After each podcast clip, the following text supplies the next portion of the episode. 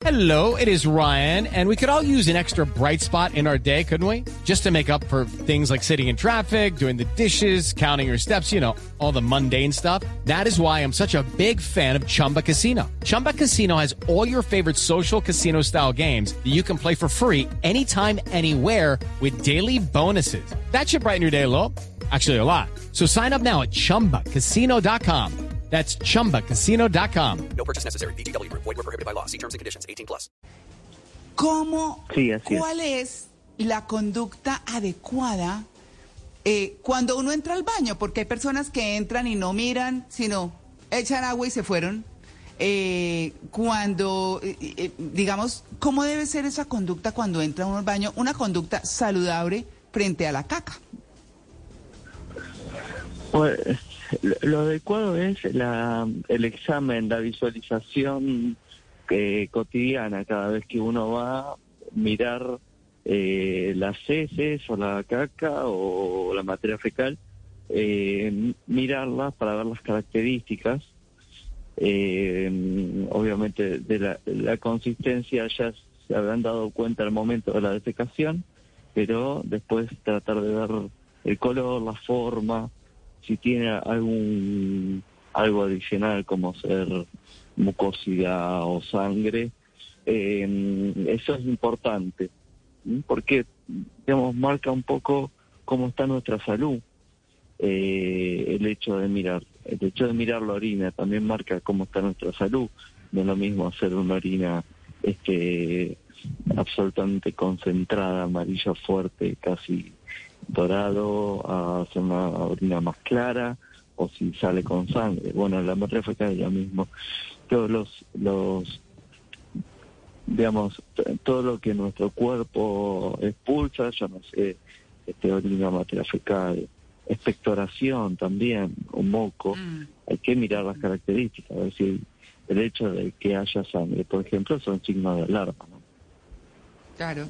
Claro, entonces ahí, eh, ahí doctor Nachman, eh, yo creo que vámonos un poco como a lo escatológico, porque de eso se trata el programa hoy, de enseñarles a nuestros oyentes qué deben mirar, cómo debe ser esa deposición, qué características debe tener y qué nos dicen esas características.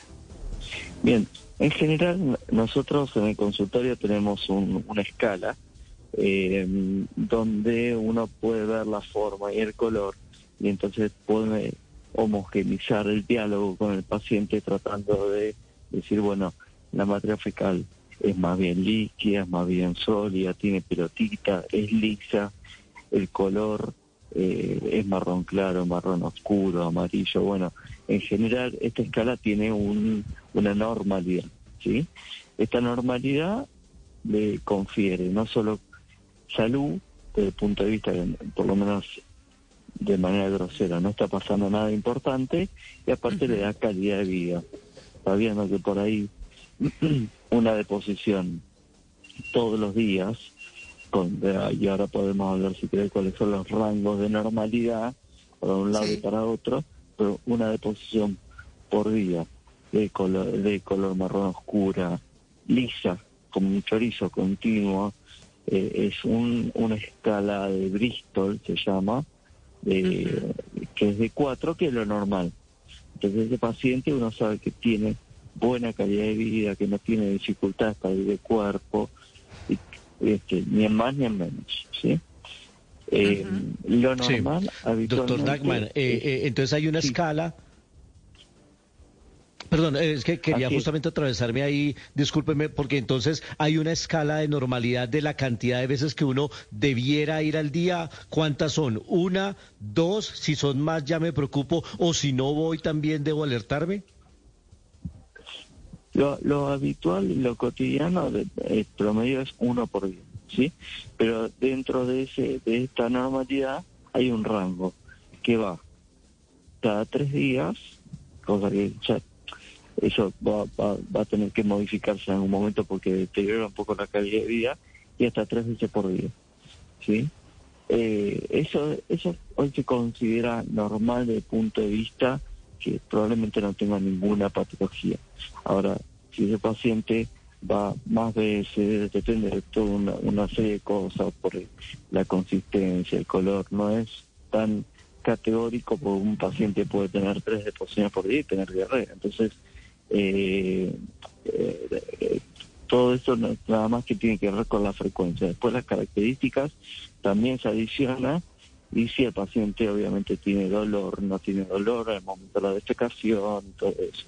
Pero lo importante, como para empezar, culturalmente debemos mirar eh, el inodoro antes de, de apretar el botón y es una cosa fundamental. No es lo mismo alguien que está haciendo mala o que está eliminando sangre, por ejemplo, o ve que la materia fecal sale pintada con sangre. Son signos de lo que los médicos llamamos de alarma, banderas rojas, que nos podrían ayudar a prevenir una enfermedad muy tempranamente. Okay, round two. Name something that's not boring. A laundry? Ooh, a book club. Computer solitaire, huh? Sorry, we were looking for Chumba Casino. That's right. ChumbaCasino.com has over 100 casino style games. Join today and play for free for your chance to redeem some serious prizes. ChumbaCasino.com. No purchase necessary. Void where prohibited by law. 18 plus terms and conditions apply. See website for details.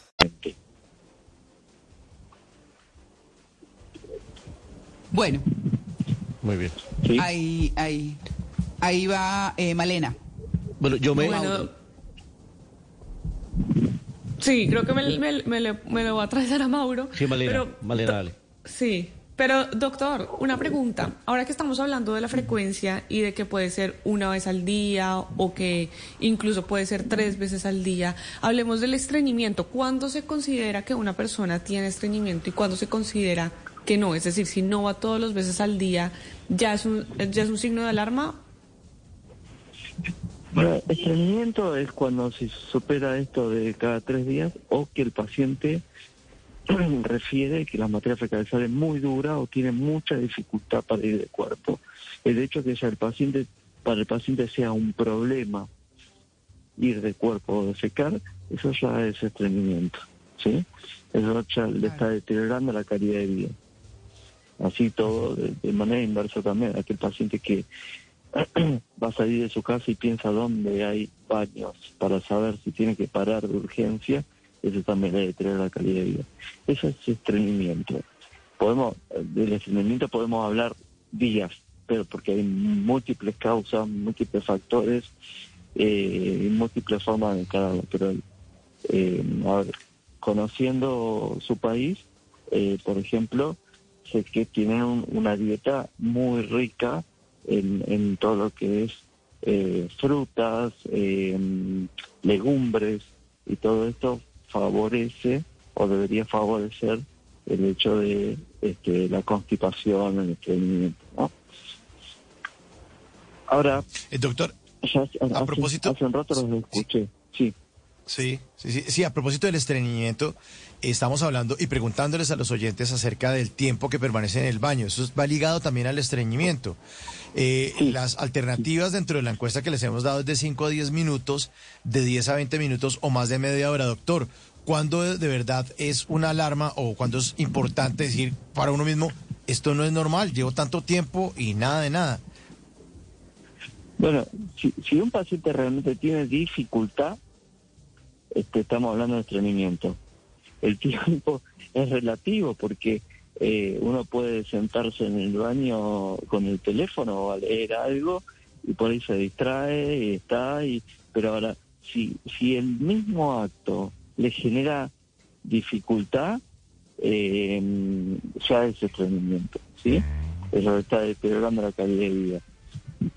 Yo, ah, por ejemplo, eh, sugiero a mis pacientes, sobre todo aquellos pacientes que son más bien constipados, aprovechar luego de alguna comida, puede ser alguna de las comidas principales, y ir a sentarse al baño por lo menos 10 minutos, 10, 15 minutos después de haber comido, porque hay un reflejo que en el momento que uno termina de comer, el, el colon, el intestino grueso empieza a contraerse, ¿sí? Ese reflejo es conveniente aprovecharlo, lo- también los que fuman, eh, entonces ese, ese reflejo es, preferible aprovecharlo.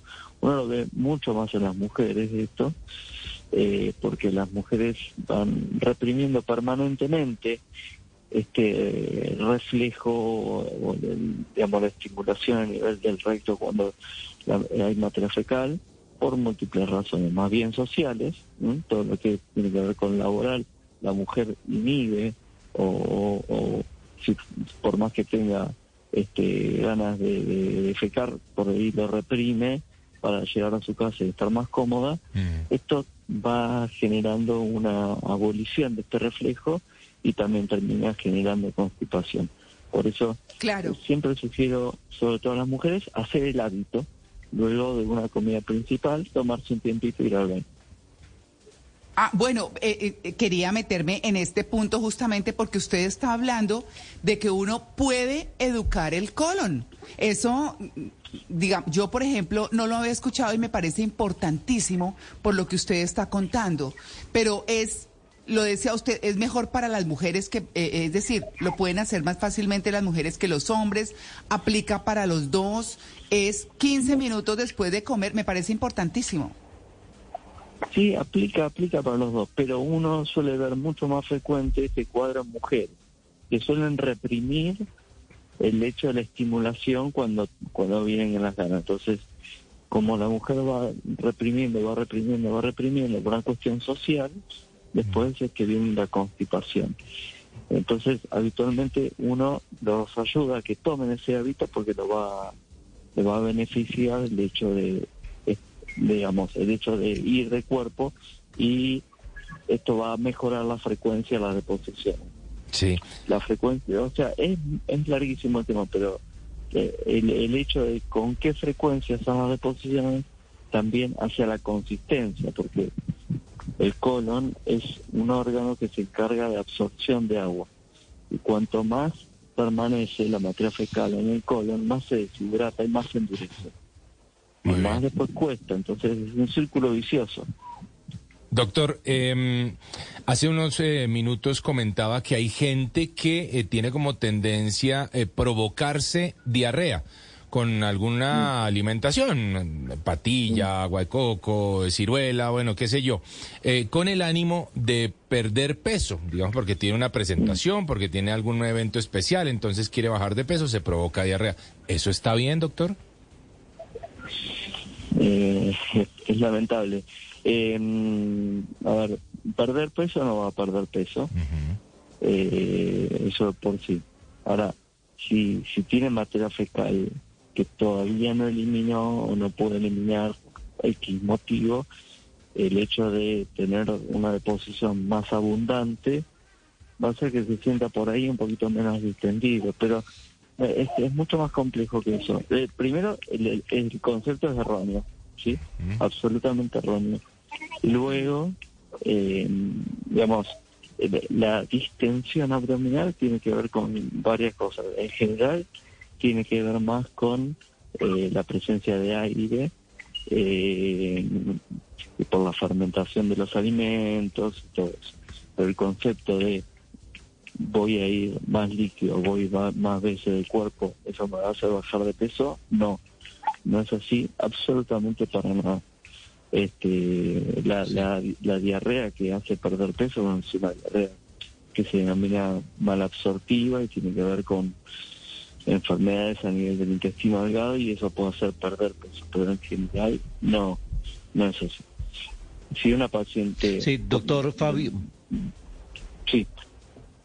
Sí, perdón, doctor Fabio Nagman, usted hace un instante nos hablaba de cómo a través del análisis o la observación de esas deposiciones se pueden alertar enfermedades. ¿Qué tipo de enfermedades puedo yo advertir a partir de las características de las deposiciones?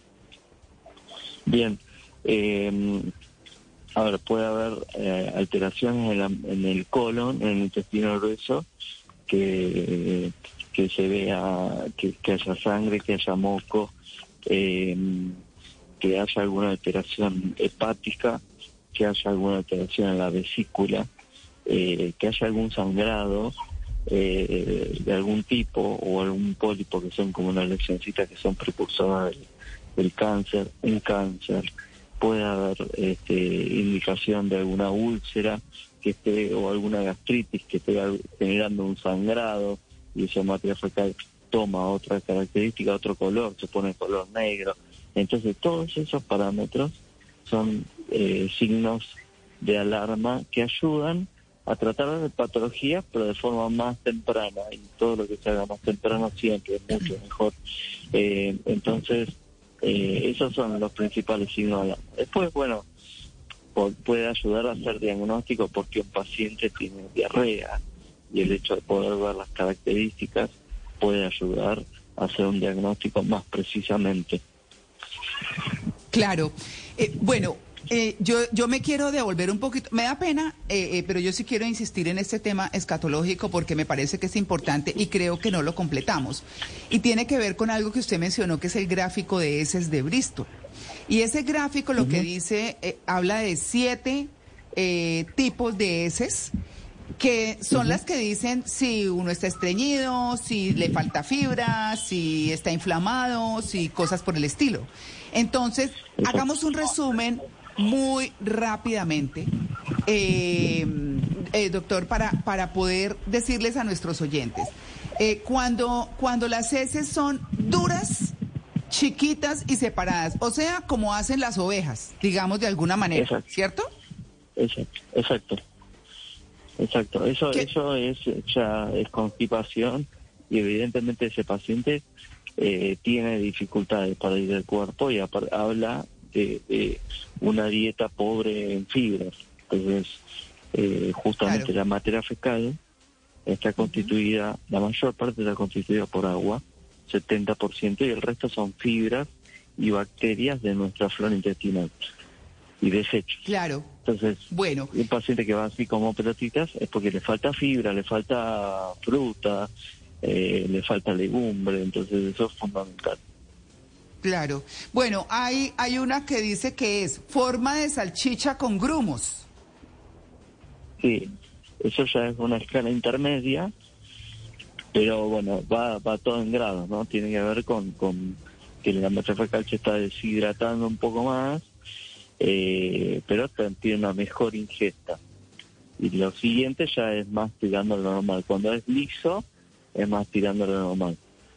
En general, lo que hacen las fibras es retener agua dentro del intestino. Entonces, eso, eh, ese, ese agua que mantiene dentro del intestino es el que lleva a que la materia fecal sea lisa. Todo, todo tiene una razón de ser y todo está relacionado, pero no los quiero no los quiero aburrir ni sería una nota extensísima. Pero todo esto, lo más importante, habla de la salud del organismo. Y, y también la salud del organismo tiene que ver con, la, con nuestra flora intestinal y cómo, cómo va a evolucionar la persona a lo largo de los años. Hoy, por ejemplo, eh, el Parkinson, la enfermedad neurológica, se sabe que más de la mitad empiezan con la constipación. Ah. Sí, ah, no, decir, entonces no, no, no, no vamos a decir que toda constipación va a terminar en Parkinson, pero sí hay mucha relación de lo que pasa en nuestra microbiota intestinal con respecto al futuro en el organismo. Enfermedad de Parkinson, eh, Alzheimer, eh, enfermedades cardiovasculares. Esto habla de la salud del organismo. Claro, eso es lo más importante y por eso y para cerrar signos de alarma, eh, pues digamos, eh, eh, doctor Nachman, para para decirles a nuestros oyentes cuando les pase esto un resumencito chiquito de signos de alarma en las heces para que nos vayamos para el médico, además de una constipación, como dice usted, o, estreñimiento o una diarrea. ¿Qué otra cosa tenemos que observar? Signo de alarma es si alguien que lleva una vida normal tiene un cambio abrupto, eso es un signo de alarma. Si alguien comience con diarrea, por ejemplo, eh, está viendo teniendo una vida normal, o con constipación, dice, yo toda mi vida iba normal y a partir de tal fecha empecé con constipación. Ese es un signo de alarma importantísimo. Otro signo de alarma es la presencia de sangre de cualquier color, ya sea roja, brillante, más roja, bordeaux o negra, es siempre un signo de alarma. Después, bueno, dolor, dolor en el momento de la defecación, pero básicamente esos son los mayores signos de, de alarma para tener siempre. Claro. Bueno, pues ahí está. Ahí está el doctor Fabio Nachman desde la Argentina diciéndonos y contándonos a qué le debemos poner cuidado, cómo debe ser esa deposición. No dejar de mirar nunca esas deposiciones porque son las que nos hablan de la salud del cuerpo. Así que pues le queremos agradecer mucho su atención con el Blue Jeans de Blue Radio, doctor Hackman, y quisiéramos saber si usted tiene redes sociales para que nuestros oyentes lo sigan. Yo, yo tengo una, una cuenta de, de Instagram que inicié en pandemia por, por, por las restricciones que había, los controles, por lo, el grave problema que teníamos con el cáncer de colon, sobre todo en nuestro país. La gente se había dejado de controlar, a partir de ahí comencé con las redes sociales y con, con divulgación de lo que está basado en la evidencia, sin, sin, sin prometer cosas estratosféricas, pero hablando de lo que es los buenos hábitos para la salud y los buenos controles. Eh, la cuenta es fabio.nachman, ¿sí? Y ahí trato de volcar trabajos de investigación que van apareciendo, algunos tratamientos nuevos y bueno, hablamos todo el tiempo de esto. Pero. Bueno, y- ajá, y, y, y Nashman lo dice el doctor porque su apellido es N-A-C-H-M-A-N. Entonces, ahí está, doctor Nachman, muchas gracias. Faltaba más, un gusto, ¿eh? Bueno, muy bien, ya regresamos. Estamos en el Blue Jeans de Blue Radio, el programa más feliz de Blue. Lucky Land Casino asking people what's the weirdest place you've gotten lucky? Lucky? In line at the deli, I guess? Aha, in my dentist's office. More than once, actually. Do I have to say? Yes, you do. In the car before my kids' PTA meeting. Really? Yes. Excuse me, what's the weirdest place you've gotten lucky? I never win and tell. Well, there you have it. You can get lucky anywhere playing at LuckyLandSlots.com. Play for free right now. Are you feeling lucky? No purchase necessary. Void where prohibited by law. 18 plus. Terms and conditions apply. See website for details.